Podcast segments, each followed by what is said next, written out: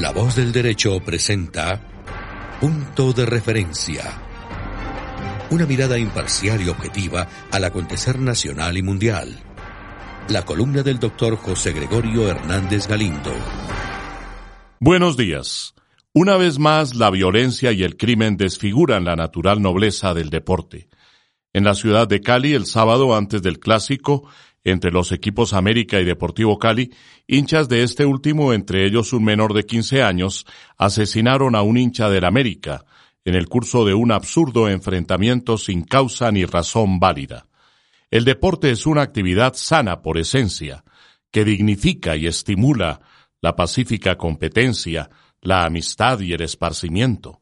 La rivalidad entre los equipos y sus partidarios en el fútbol es perfectamente natural, pero debe resolverse en la cancha, durante el tiempo reglamentario, entre los futbolistas, y no tiene por qué trasladarse a las calles ni a los hinchas, ni debe dar lugar al odio, a la vindicta, al ataque violento.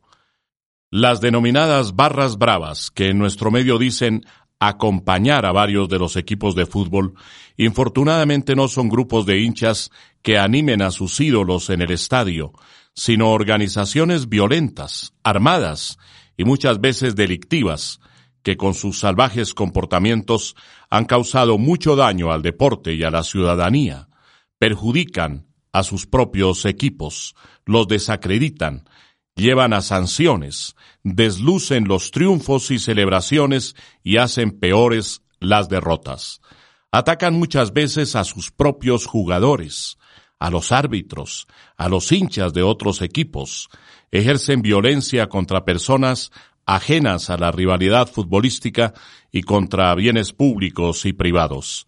Son agrupaciones indeseables que los equipos deberían desautorizar clara y abiertamente y deberían empeñarse en su disolución. El deporte es nobleza, sana competencia, motivo de alegría, no un símbolo de muerte y destrucción.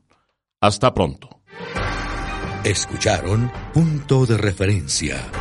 La columna del doctor José Gregorio Hernández Galindo. Una presentación de La Voz del Derecho.